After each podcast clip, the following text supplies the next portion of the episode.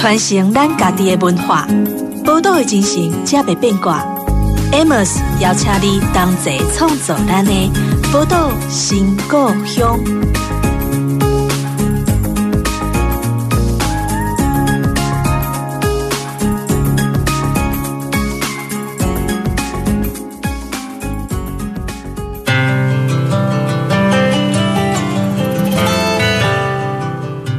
欢迎收听《宝岛新故乡》，我是主持人 Amos。这个节目呢，在宝岛联播网每周日的下午播出。那欢迎所有关心地方创生的朋友们，一起来跟我们在这边遇到很多各式各样在台湾各地从事地方创生的伙伴们哦。那我们今天呃邀请的依然是台湾地方创生基金会的何培军董事。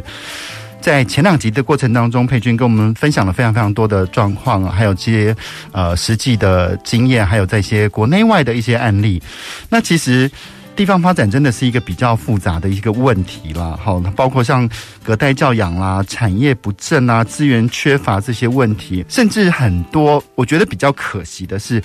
地方上的产业其实它真的有它很特别的地方，但是呢，因为愿意从事的。年轻人比较少了，你就看到他慢慢在一个微弱的状况之下风雨飘摇，你就很担心说，那么棒的东西会不会我们下一代就没有机会看见它了？譬如说好了，虎尾糖厂，它到现在为止还是一个活生生在用五分车载甘蔗制糖的一个工厂。然后呢，这个虎尾糖厂他们是烧甘蔗来产生蒸汽，然后用这个蒸汽来发电，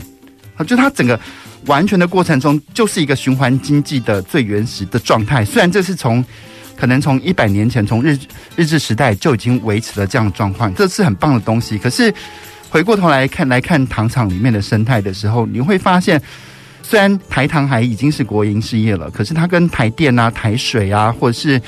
其他的国营事业相比，或中油好这些国营事业相比，它的一些福利条件也没那么好。你就看见。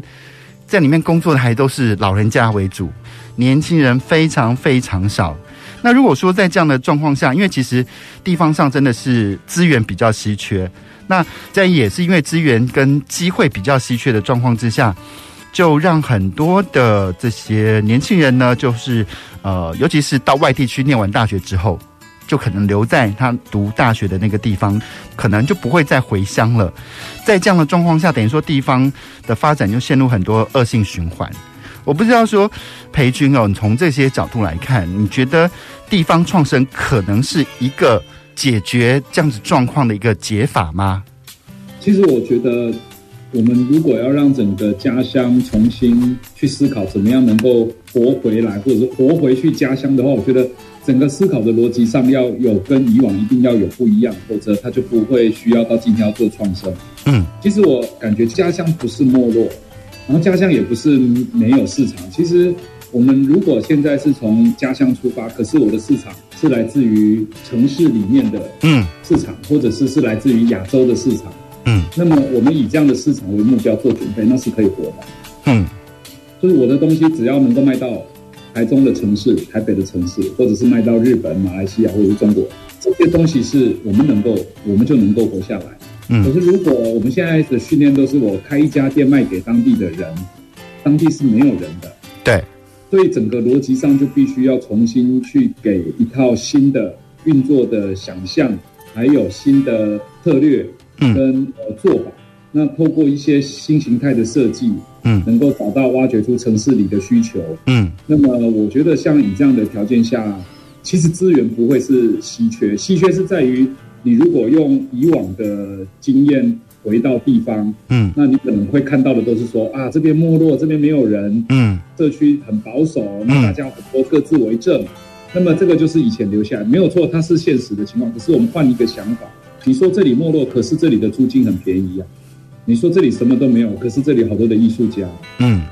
那你说这里看起来啊没发展，但是我讲的这边的建筑留下了早期有从清朝、民国，还有那种日治时期这些都有啊。那这些东西怎么会觉得都没有呢？嗯，那是因为我们没有反过来另外一面，用以往不一样的想法，不是只是问题，而是问题后面还有哪些机会。那如果我们把时间都花在后面的机会，而不是去探讨有多少眼前的问题，你一样的时间，我觉得那你所做的准备，我觉得会真的会不一样。所以我们急需要用用一些新的想象去定义我们的家乡的生存的方法。嗯，这是我觉得可以尝试的地方。因为刚刚如果讲从这个家乡的产品出发的话，那培军谈的问题就是就关乎所谓的通路。嗯，再把这些产品贩售出去，它可能有两种方式，一种是把我家乡的东西卖到各个城市，是甚至是卖到国外去。可这样的一个通路的部件，有没有什么其他的方式是比较？或者有个成功的模式可以去追寻的，这是第一个。第二种方式就是我把人邀请到我的家乡来，然后透过观光的力量把人带来之后，他们就可以从我们的家乡带走当地限定的一些商品。这两种的经营模式都觉得它有一定的可能性啊，但是只是要怎么样去操作这些事情，裴军认为呢？嗯，我觉得现在可以掌握一个最重要的趋势了，因为现在台湾正在投入那个近零碳排。呃，也有很多像那个企业的上市公司的 CSR 到 ESG，嗯，那包括这些大企业每一年都有它的礼赠品的采购预算，嗯，员工旅游的预算，嗯，那么当他们在未来的采购的趋势上，尤其上市公司一定会被政府要求出去玩的话，可不可以开始去节能减碳？嗯，你买的产品可不可以不要造成碳排太高？那所以如果我们在家乡，我们的产品开始往这个趋势去做准备。哦，你知道你的产品有没有造成地球的负担？你的碳排高不高？怎么去计算？嗯，怎么让它用数位的工具，让它可以图示化出来？嗯，然后呢，能够得到一些计算的足迹。那你用这个方式去推荐给未来的这些企业来采购的话，它的订单就会变得非常的呃有竞争力。嗯，另外一个是竹山，像我们有元泰竹艺社林家宏他做的竹吸管、竹杯。还有那个竹的耳耙，嗯，他做的非常的细致。那专攻的是什么？专攻的是高端的露营。那么在日本，其实就通路就它就卖的非常好。那日本很多的高端的露营，那他们包括里山石铁这个酒店都来跟他采购，每年都好几个货柜。那他的竹牙刷这些都是在他的饭店里面，然后能够让房客来用。对，嗯，所以我我感觉就是说，如果你是有想要把东西甚至做到外销。就是你要想象，就是以日本的市场，他们能够接受的产品的细致，他们现在有哪些的机会？那我在家乡怎么做准备？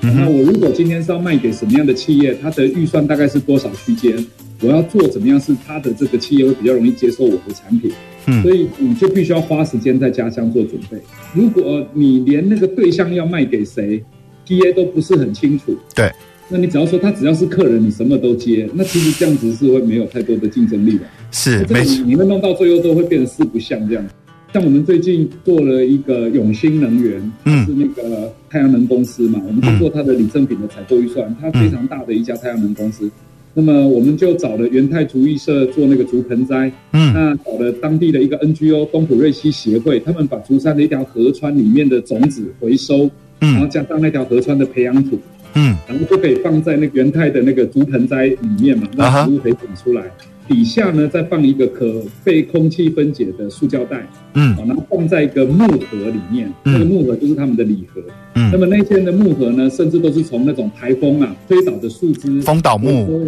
对，打成粉末，然后变成一个木盒。所以你一个太阳能公司来讲，它很需要采购的就是对环境是能够负责任的、减少负担的产品。那如果你很清楚它这个公司的属性，然后你把你的产品去做调整，然后去推荐给他们，那这个中间的合作的几率就会变得比较高。对，就很多厉害人来说，碳权其实是一个好生意嘛。哦，是是，只是你怎么样利用这个探权，你要懂得这个游戏规则。对对对对对对对对。对，所以我觉得也必须从培军讲的这个例子当中，跟所有的伙伴说，就是虽然你们在地方上做事情，可是你们要了解的知识跟你们的视野是要非常非常全球化的，非常跟得上这些商业逻辑脉动的。只是我觉得有时候会觉得尴尬的事，就是呃，就是真的，如果真的是那种很会做生意、有生意头脑的。可能他们就已经到各个大工厂、大品牌去工作了，反而有些留在地方上做地方创生的伙伴们，他们反而是从很多是从比较从文史或者是感性层面出发，所以一讲到利益的时候，要讲到很多事情成本要斤斤计较的时候，他们又觉得做至于吗？那培军当初，我相信你在用这些地方上的产品的时候，也就像你前几集节目有提到说，你可能从中盘商批来的。只要三块五，可是跟地方采购的要三十五块。虽然你后来找到了一种新的解决方式去解决，可是一开始对你来说，难道都不会有挣扎吗？呃，其实如果说你是以公司的形态哈，嗯、你看嘛，公司其实就是设定好你的经营的方向，比如说你可以选择做公益的工作，嗯、那么你可能就可以把你每年的盈余可能是十 percent。然后拿来投入做社区的公益，嗯，那你看我们可能每个月最后一个礼拜五晚上七点到十点，一个月一个晚上，嗯，然后请同事大家加班，面对社区大家所来跟我们公司的提案，嗯，所以你是可以把你本身商业的公司里面去规划出你所能够接受的公益项目，嗯，它的一些成本跟时间的投入的规范，嗯，一旦你把它规范好的时候。呃，万一如果今天还有更多这种所谓的公益项目再进来，那你可能就建议他啊，因为公司每一年有它的营收的上限，能够投入的事情，嗯，那今年可能真的没有办法，我建议你这个案子可不可以明年再到公司这边来，嗯，那么他就可以比较容易用公司的方式去运作。可是如果我办一间公司，但是我连这样的公益跟非公益，连我公司如果都很困扰，没有规范的话，其实整个团队会无所适从，因为他他会搞不清楚。我到底进来，我公司是要以获利为导向，还是以 NGO 为导？那明明是一家公司，怎么会弄到都一直在做公益呢？对对对，东西就会呃变得很困惑。好那所以为什么我说还是得要用民间的企业去设计好你对社区参与的范围到哪里啊？然后你所营收的多少的经费可以投入到当地的比例啊？那么这些东西其实以公司的形式上都反而比较容易。可是你如果今天用一个协会或者是 NGO 来做的话，你的你的盈余是完全没有办法回到自己的团队组织跟你个人身上的，对，没错，回到整个公益组织上的。嗯，所以你这样的一个组织情况下，你没有办法聘用很多的很好的人才来到这里。嗯，他大概天花板就在那里就很清楚了嘛，多出来的你也不能够给这些团队的人，所以他的那个在人才上面，我觉得协会有它的公益性，有它的公正性，有它的公共事务性。嗯。可是它的整体的环境，除非你能够想到让这些参与者能够有更多多余的额外的一些收入的来源、资源的导入，让他们觉得他在这边十年、二十年对他来说，他自己的那个生活条件、物质条件也都有与时俱进。嗯，那么我觉得那样也很好。嗯，因为刚刚在培钧在讲的这些过程当中，也哦，我也不由自主在联想到另外一个问题哦。其实，因为我们刚才讲人是地方创生最重要的因素，但其实人往往也是地方创生最麻烦的因素。譬如说，在各个小镇里面的脉络，尤其是经历过社区总体营造这一系列关于社区的这些经营跟操作之后，现在有很多的事情，就是每个社区都会有这样类似的协会组织。那其实每次在做这个地方创生的时候，往往就会碰到这种资源分配的问题、利益分配的问题，或是人情分配的问题。尤其在地方上，很多人原来就有的派系，其实成群结队的。哈，当一个新的新的呃小团体在里面活着的时候，到底要怎么样去跟这些所谓的派系，或者是这些协会来进行一些合作？我个人感觉哈，就是说，除非你很擅长这一种人情世故的互动，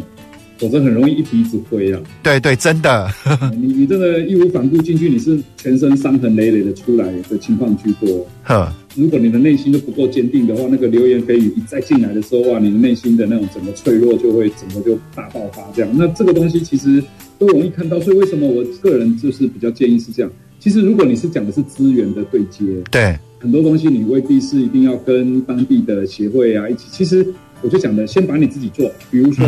你可以参加台湾地方创生基金会的一些资源的提案，或者你可以直接自己参加中央政府的一些提案，嗯，可以。或者我刚刚讲的，你可以跟上市公司的 ESG、CSR 的专案，就像我们公司都有一些针对大企业还有上市公司委托的专案，你可以跟这些大企业去做很多的提案，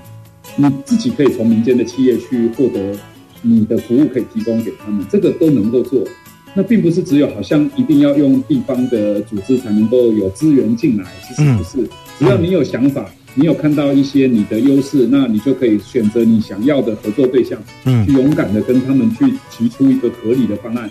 不要害怕被拒绝，在很多的拒绝过后，你就会知道这个怎么提可以呃越来越成功。这样，我蛮建议大家就是说，如果我们真的对于政府的补助，你也不是觉得那种核销啊，然后那种 KPI 的概念你也不是很喜欢，我都建议把这个跟政府提案的一些心力，慢慢的转移到跟大企业去做提案。台湾每一年 CSR 的总预算，听说大概有上百亿的规模啊哈，所以如果能够多一点民间的地方创生团队去学习怎么跟企业提案，它最少它的礼赠品的采购预算跟员工旅游的预算你都能提啊，有那么大的市场，为什么没有想要往企业去呢？嗯，早该就应该要由下而上向去了。那么我们现在第二个问题是在于，其实我们的社区营造，你现在来看，我认为。很可能不是叫做真正的由下而上，为什么？嗯，因为我们的决策都是人工计划书跟纸本，嗯，它都是短期的碎裂，而且无法延续的，嗯，呃，几乎所有的社区发展协会里面都是堆叠像好几层楼高的那种计划书了，嗯嗯嗯嗯，那些资料没有被数据化跟图示化，对，所以我们都是用人脑，所以我们永远无法去讲过去五年我们到底做了什么事情。我们能够想象的只是我们去年做了什么，跟今年有点不一样，没有办法讲到前年跟大前年。嗯哼。所以一旦我们没有办法很清楚的把所有的社区做的任何事进入到数据跟图示化的时候，很多的东西就是没办法延续的。嗯哼。所以它并不是一个长期的由下而上，它其实是非常的个人的记忆化、碎片化的这种做法。所以。好多的资源都通通都浪费。今天，呃，有政府的单位来告诉你说，他有一个计划的经费要你申请。嗯，你一看到的时候，你有感觉到可能三四年前，你好像你们单位协会有做过。嗯哼，好像有。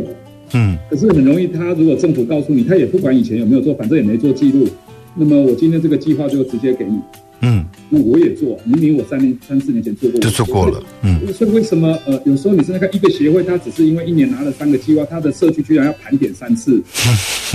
那他为什么盘点三次呢？那就因为复制贴上嘛。那对，现在就会变成收入导向，就说，呃，只要能够有钱进来，我们就接；有钱进来，我们就接。嗯、可是这些资源的重叠跟浪费，都是在于。我们的社区营造没有做很好的数据的累积的这些基础工作，是没错，没错。只要长期有做这些数据的，几乎你一摊开，你告诉政府说这个我做过了，我做太多了，嗯，你可不可以换另外一个资源给我没做我该做的？是，其实我们应该要往那一方面做。所以为什么我们从去年一路在讲什么叫做数位社区，什么叫做数位居民，什么叫做有数据的社区的治理？那么台湾应该要下一个十年要应该要往这一方面去努力，才会更永续啊。是没错，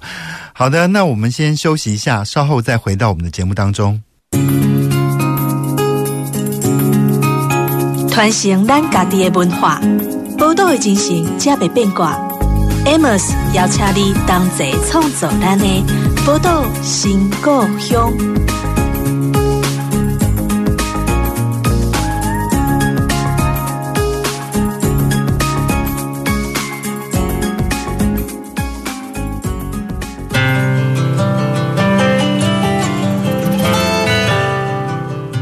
欢迎回到宝岛新故乡的节目当中，我是主持人 Amos。那今天在我们节目当中，我们邀请到的是台湾地方创生基金会的何培军董事哦，来跟我们聊聊地方创生所碰到的许许多多的问题哦。刚刚在上一段节目哦，培军有在讲到说，呃，这些地方创生有些资源分配的问题哦。其实从另外一个角度来看，或从另外一个方式来看。其实日本好像有类似的状况，就是所谓的地方创生被很多的所谓的外来的顾问公司啊、某个程度有某个程度的垄断，因为这些外来的顾问公司很会写计划书，那所以在这样的状况下，他们这些因为他们是外来的团队，然后他们可能在对地方的了解不够深的状况之下，他们做很多事情都只是在追求所谓的表面的 KPI，那些方案可能永远是。跟刚刚提到的有一点像，复制贴上，顶多就从甲城市移到乙城市，我们重新再照搬一遍。呃，而且他们最糟糕就是，可能他们进驻的时候造成了一时的风潮，可能他们一离开的时候，又瞬间这个小镇这个城市又打回原形。那我不知道那个培军跟我们聊聊，到底要怎么样去解决这个问题呢？其实我我还是会会这样感觉，因为你看十六年我在竹山看到呃人都来来去去，嗯嗯，也都有不同的顾问公司，嗯，包括我自己的同事也都有来来去去。嗯，大家的这个来来去去，我们很容易有时候，如果你失去了自己的内部对于地方自己要投入的一些创生的工作的专注的话，你会很容易会被这些来来去去的组织跟单位去影响你的思考。嗯，我们觉得，哎，为什么这个案子变成今天是一个台中来的顾问公司拿去做了？啊，为什么这个东西被一个法人拿去做了？为什么这个一个大学，他明明不是这边的大学，为什么他跑来弄这个？那然后我们也会很容易变成，哎，他又不是这边的人，他凭什么可以拿到这个计划呢？嗯，可是我都觉得重点都不是外部的关系，而是你自己现在到底在做什么样的事情？嗯，你自己在做什么？嗯，那。为什么你觉得那些那么重要的事情不是你呢？嗯，那是不是这些事情没有造成实际上的一些效益跟影响力？嗯哼。那么有时候虽然这些外部的单位可能都不是你当地的人，嗯，可是有的时候我更担心的是。你一天到晚都在看别人为什么获得这些机会，而你没有，然而你却没有检讨自己为什么不是你。嗯哼，然后你也没有深化你自己的经验。对，于是你就把这种对外的攻防变成你获得地方性正当性的一个很好的理由。嗯，就是我比较担心一昧的去反抗外部的单位，然后对自己没有持续的往下扎根跟深化，因为最容易的方法就是用一种反对对方，然后去说自己的合理。啊，那如果有的时候这样子，也要担心是说过度的强调地方性跟在地性所产生的矛盾。就像我们在谈竹编，啊，它不是全部通通都要当地的竹子，有时候我要必须要用到皮革，对，我要用到金属，对，我必须要让它有更多的像做这种可能打成粉末，做成一些可分解的素材。嗯，那么这些东西都是需要有不同的行业跟开放的东西。那所以，如果当我们遇到一些不管在地的团队、外部的团队进来，来来去去，有时候你反而换一个角，我可不可以跟你谈一点合作？这个案子你拿到了，我为什么？我可不可以跟你有一些连接？我做我想做的东西。嗯，不要好快就一切说，他这个是外部单位哦，然后可以马上就设定说，哦，他是顾问公司啊。其实。我自己就这样过来的，因为我不是竹山人啊。嗯，我在嘉义的时候也一直被人家问，你是嘉义人吗？啊、不是，我就是外地来的。那我一天到晚呢，也都被质疑，也被攻击过。那只是我都能够理解说，哎，我知道我不是你们当地的人呐、啊。对。那有的时候你做了一些事情啊，比如你慢慢做一些东西来经营了，有起色了，哇，就发现哇，你好像你好像真的也也在这里赚到钱哦。哇，你看到你赚到钱这个样子，然后就又讲了一大堆有的没的，就很多东西就会又一路膨胀上去，那你就会。很多的莫名其妙都是这样来，所以我有时候就在想说，如果你要很长远的在家乡蹲点的话，不要那么的敏感，然后也不要那么的保守，嗯，试着用一种包容跟开放，重点是要很长期的，呃，一点一滴的关注自己有没有得到成长，这样，而不是被外部的环境去影响到你内内部的正面乐观的心情，这样，嗯，保持自我内部的专注，我觉得很重要。呃，再从另外一个角度来看，我看到的很多状况是哦，也许在 content 的部分，好，那些在地的团队，因为毕竟是自己家乡，很了解，很了解。可是，在所谓的包装跟行销上，他们就是还是在沿用着很古老传统的方式在做那个案子。对，所以当外部一个团队，他披着亮丽的外表的计划案降生在这个地方的时候，评审很容易就被这些吸引到了嘛。所以，其实我觉得，刚刚培军讲的，除了对于我们落地生根这件事要在深化之外，就是我真的觉得在小镇上的生活，但你的视野不能只有小镇。是是，我的想法其实也只是这样。那你刚刚提到说，比如说你是外部单位，你好吧，你拿到了这个案子，嗯，其实你也不要自己一个人全吃嘛，嗯，你就是哎找一些地方的团队嘛，那他刚好跟你互补嘛，哈，嗯，你就跟他们有一些合作嘛，对，那总是用这种外部进来。也跟当地一些合作，那当地的团队也很欢迎外部拿到资源的时候，你纵使你拿到了，我们也可以跟你合作看看。嗯，那么想的是怎么样把饼做更大，而不是说哦这个饼只有谁可以吃，对，那哪些人不能吃？其实我觉得，呃，外部跟内部呢，两边只要关系都能够越处理得越好的话，其实它的支持系统是越友善的哦。嗯，那么如果我们都只是想到说哦这是外地人来了，他们一定都会走人啊，还是怎么样？其实有时候就画地自限。对，你说纵使发生了，其实跟你平常日子也不会有太多关系。你对少少一块肉而已，但是你你也把自己弄到好像很多的情绪。啊，所以我指的就是说，用一种很平常的心情去看待所谓的这种家乡的关系人口。啊，那他们如果都能够做得很好，都一起留下来，是不是我们可以把饼做得更大呢？嗯哼，我觉得我们有点还是需要像这样的心胸，对，比较容易会会有一些改变的环境。对，还有再来，我就是会要提醒大家，设计力很重要，太重要了，这个是。那个应该讲是什么呢？是全民问题啊！对对，因为其实你看哦，就是即便我们在日本各个地方买到的这些特色的产品，其实它的美学标准、它的设计都是很强的。还有，我觉得啦，在台湾我还常看到很多地方创生团队弄的问题，因为你知道要自己去做一个包装很贵。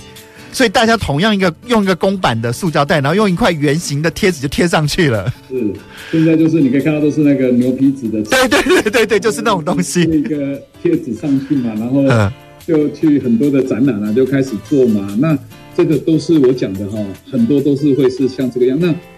我们还是得要从这样的一个基础往上升级。所以像我们这样的年纪，嗯。可能都是要尽量不厌其烦，嗯，然后去鼓励他们说，哎，我们不要只是停留在这里哦，嗯，我们是不是再进步一点点，再往上一点点？因为大家已经都这样了。比如说你现在，你回想你做果酱，嗯，你做果酱，你肯定要讲你是无毒啊？难道你你要讲说你有毒吗？不可能。现在已经是你光网络一打的时候，已经全部都在那。当大家都用友善耕作、无毒的果酱的时候。那你你的差异化还要往哪边去思考呢？对，那你这个就要很努力的去找到突破口，差异化，嗯，然后再把这个东西做得更细致。嗯，你甚至可以用 Google 翻成日文、翻成英文去看看他们这些的果酱他们是怎么做，是，然后再回过头看自己能不能够赶上他们的细致。那么这些东西我都觉得就是。要很有决心呐、啊，要不然的话你也很难呐、啊。对，你要知道，我们那个我必须很骄傲的说，果酱女王在我们中部的彰化。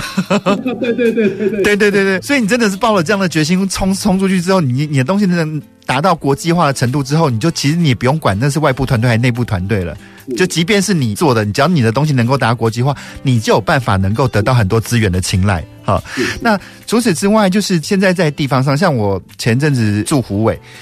然后就虎尾看到一排房子，通通都是夹娃娃机啊，有什么海夹两岸啊，就是有各式各样谐音的夹，反正就是把夹看进去的那种夹娃娃机。那我突然想到，刚培钧有讲到说，在地方上可能会碰到的一个好处是，可能房租比较便宜，所以我们对空间的取得是比较容易的。但是呢，在地方上去做这些空间经营的时候，其实它也没那么容易。如果它有那么容易的话，就是我们也不必看到那个夹娃娃机去占了所有的闲置空间。好，我不知道培军当年去弄这个天宫的院子的时候，那个空间是怎么来的？然后你怎么样去看待它，然后去整治它的？哦，当时其实它是一个张家的主厝，上百年的屋龄，四十几年没有人住。嗯，那么我最早看到并不是。要做民宿，因为我大学念的不是这个，我最早其实看到是要做文化的保存，因为古老的建筑在深山里面嘛。那我从小是在南投的水里的乡下长大，嗯，那我就感觉到好像我出生在台湾最好的年代，什么都好，嗯，可是我看到整个文化好像就快速的没落。那我也是因为后来曾经念书有到日本的乡下，嗯，那也都去体验过，所以，诶，就会觉得说，诶，台湾怎么那么小落差，到最后那么大，然后经济一直在蓬勃发展，可是文化的东西不见。所以当时是为了要做文化的保存，那么为了要做的是文化的保存，我要想的事情是要让来的人停留时间要最长。那在山上停留时间要最长，又要有营业执照，我只剩下民宿的执照可以做。嗯，那严格来讲，我是应该先后是说，我是为了做文化保存呢，我可以放下身段，跑到竹山的山上尝试去当一个民宿的管家，做我最讨厌的工作。应该是严严格来讲，应该是要这样。就是你，你好像应该是要为了你最喜欢的。那件事情的价值呢，去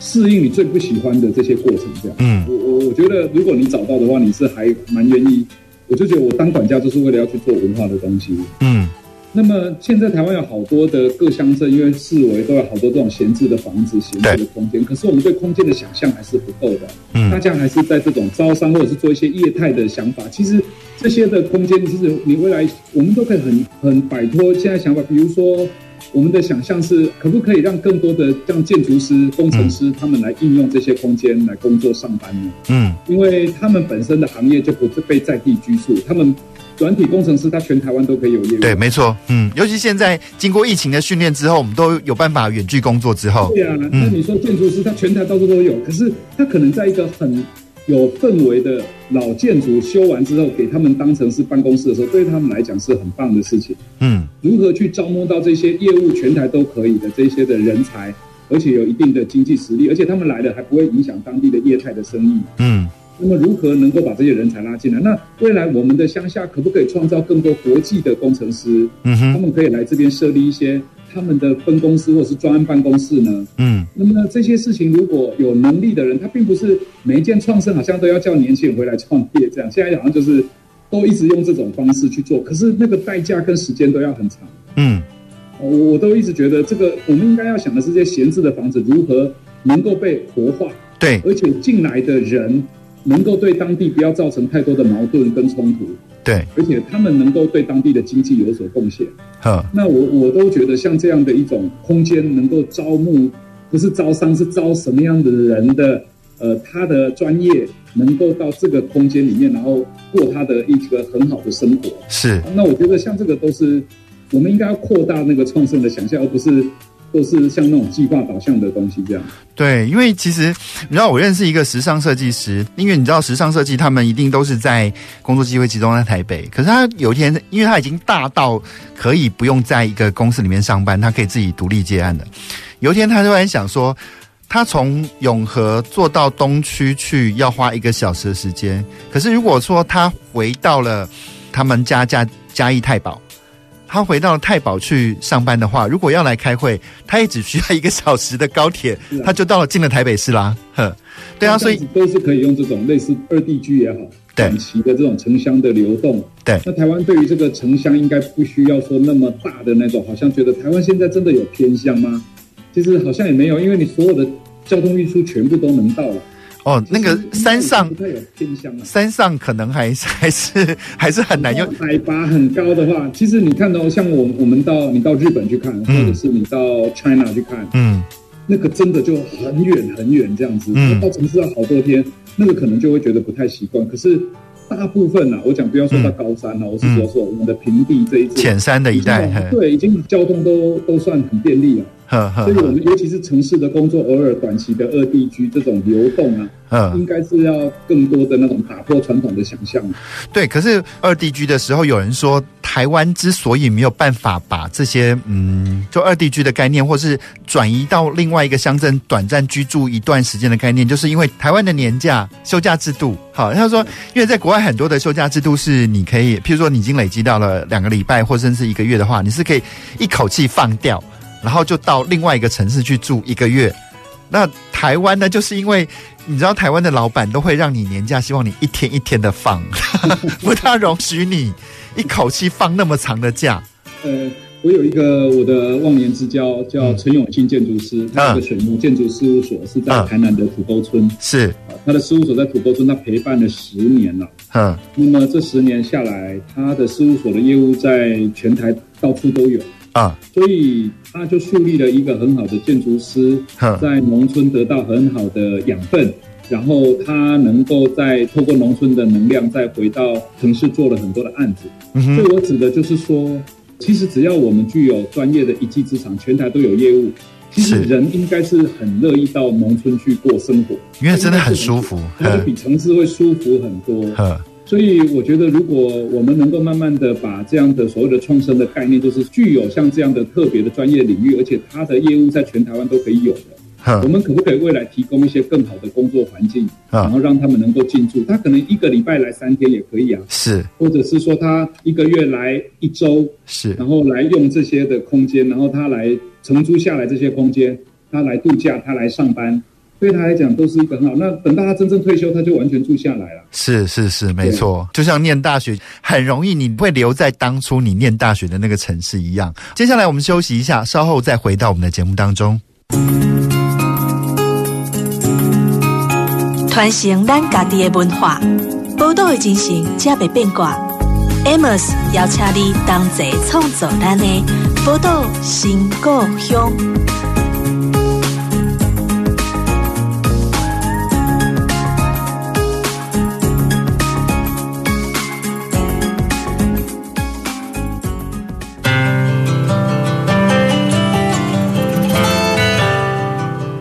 欢迎回到宝岛新故乡的节目当中，我是 Amos 哦。那我们刚刚跟培军聊了很多那个地方创生的一些啊、如果那些地方上的闲置空间呢，我们到底应该用什么样想象去去操作它，去经营它哦？那我现在比较好奇的是，因为培军在二零二零也写了一本书，叫做《你想活出怎样的小镇》，就是何培军的九个创生观点哦。在这本书当中，你有提到说，你未来的目标是希望促进这个海外城乡一体的合作，然后媒合这个海外人才的流动，感觉就是一个很国际化的平台。那我想问你，目前进展的状况怎么样？那你下一下一步比较具体的呃行动是会是什么？其实呃，我们回过头哈，也是因为关注了独山十六年的情况。嗯第一个，为什么我们需要让所有的一些经验呢进入到了数位转型？嗯，就是我们的经验如果可以透过一个数位系统，嗯，然后进入到所谓的方法论跟经验值的累积，嗯，这个系统就跟能就能够扩大它，能够到其他的乡镇里面来，是，或者是到海外去。嗯，那么我们如何能够有这个技术？所以我们大概是在两年半到三年前就成立了小镇智能这家区块链公司。嗯，是由我还有一个竹山的黄俊玉，竹山人。嗯，那他是一个区块链工程师，他的技术非常好。那么都做了很多跨国的一些区块链的系统。那么他也是因为我在竹山办了十年的光点小区，在我的小区里面认识的哦关系人口，所以呃也因为这样。他就开始跟我谈说，我们的经验怎么转型成数位。其实我记得当时第一次他在跟我谈区块链啊、数据啊那些，其实我很不喜欢，因为外星语嘛？因为我觉得我对竹山的投入还需要你用数据来跟我衡量嘛。啊，就是那时候都会有一种做社区的人，或者是。他们都说我这种叫做土建嘛，就是说土造，就是说做地方的、做空间的、做陪伴的，啊，比较接地气那一种，啊啊啊啊啊！数据系统那个是云的，是是是是天空的嘛。我的脑袋就是数据库啦，我要你的数据库干嘛？基本上我很不喜欢那个，因为我觉得那是一个很冰冷的东西，就是说，嗯。你要去给我算数据，你要算什么数据？我在竹山，我就投入了那么多，而且我经历了那么多，而且我感受到的是那么多的事情。你你为什么要我用数据这些东西？我说我不喜欢那些事情。他跟我讨论了很多次，然后后来他忽然有一次，他就跟我说：“那何大哥，你既然每次我跟你谈这些数据的重要，可以让你这么多年的事情更有效率，然后让你的决策系统更加的理性。嗯，你如果觉得这些事情你需要的是情感有温度。”你讲的这样的话，你为什么不倒过来想？嗯，你的经验如果愿意跟我的技术合作，是不是可以让我的科技就变得你讲的更有温度一点？啊哈，他本来是认为是我应该要想办法把我所谓的冰冷变得不冰冷。是是是，如果我进入到他的，他立刻把责任甩锅给你了。所以他是一个很好的沟通谈判者。嗯嗯嗯，当时他跟你讲是不是？哎，他就这个 moment，我就哎，我就好像可以这样啊。所以那时候呢，我们两个就开始摸索，我开始真正的接受他一直给我的那种数位的专业领域，然后可以做到什么样的技术，可以想象到未来怎么样。嗯，所以当时我们才开始拟出了一个亚洲创生的一个发展的脚本。嗯，那么当时一个重要的概念就是，我们想要让全世界的人可以变成竹山人。嗯，那虽然竹山的实际人口在减少，可是竹山的数位人口可以增加。台北人可以变竹山人，日本人可以变竹山人，马来西亚人也可以变成。这个太玄妙了，到底要怎么让一个马来西亚人变成竹山人？原则上就是这样，我们会开发所谓的竹山的数位证明身份证啊。他们只要来到竹山，然后透过手机 QR code 一扫，然后就可以收取到我们在竹山地方居民所正在进行的重要的永续议题啊。那么他们在身份证里面所参与的这些议题，都可以透过这个手机的参与。然后可以记录他的参与的过程跟足迹，嗯，那包括对应到他的 SDGs 这些相关的对应这样，嗯哼，所以我们可以去记录这一个人一年下来来竹山几次，嗯，参与了多少的计划，嗯哼，然后他累积的数据是怎么样，嗯，所以呃，如果他们能够到竹山做的事情不再是美食，嗯，不再是景点，嗯，不再是吃喝玩乐，嗯，而是真的是把我们当地的一些觉得重要的一些事情他来做。那我觉得他是可以是某种形式上的竹山人，并不是他一定要住在竹山才叫做竹山人。感觉上是帮竹山做了一个 CRM 是吗？就是有点像这种概念，就是说，因为我们急需要更多外面的人才进到竹山来帮忙。嗯，那并不是说呃只是要短期的游客。嗯，所以我们更需要知道这些人在竹山他所参与我们的议题的过程，一年下来到底是状态是如何，所以我就很容易知道说，这一个可能是台北的朋友，他参与竹山的议题特别的积极，嗯，那么有没有机会他用更多的形式到竹山来？嗯嗯，那么这个就是我们在挖掘未来竹山关系人口重要的数位工具，嗯，那么未来这个身份证可不可以升级到变成亚洲的数位身份证？亚洲是我们的第二故乡，嗯，哦，那我们可不可以在这个身份证上看到日本的我们在日本的乡村正在投入的题目呢？嗯哼，可不可以看到我们？我们在马来西亚正在投入的题目呢？那如果我们这个身份证可以变成亚洲是我们的第二家乡，人跟人之间不再只是用光光的方式去连接，嗯哼，而是参与的这些重要的就是参与这个议题，我们就变成像家人关系，嗯，所以又因为这些系统所有累积的数据都可以上区块链，嗯，所以我们就可以过了五年、十年，这些资料呢，就可以让我们变成未来给年轻人去很重要的去看这些数据的。评估，哎，他这个案子，呃，有哪些人来参与过？然后他发展的状态是如何？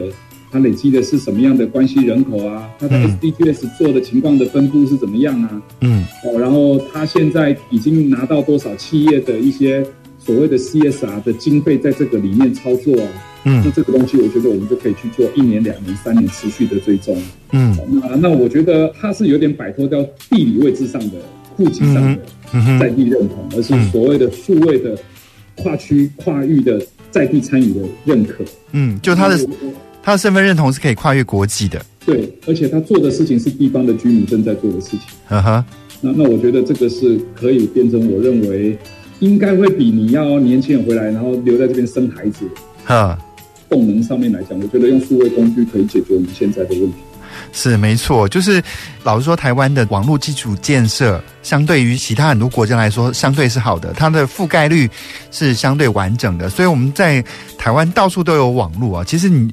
其实我相信很多人去日本会发现，有些日本很多的那个覆盖率其实没那么完整。是，那在透过这覆盖率那么完整的状况下，我们可以用数位保持一个很好的连接。好，其实就像。站在各地的家人一样，你知道我妈他们全部那些兄弟姐妹全部靠赖在连接彼此，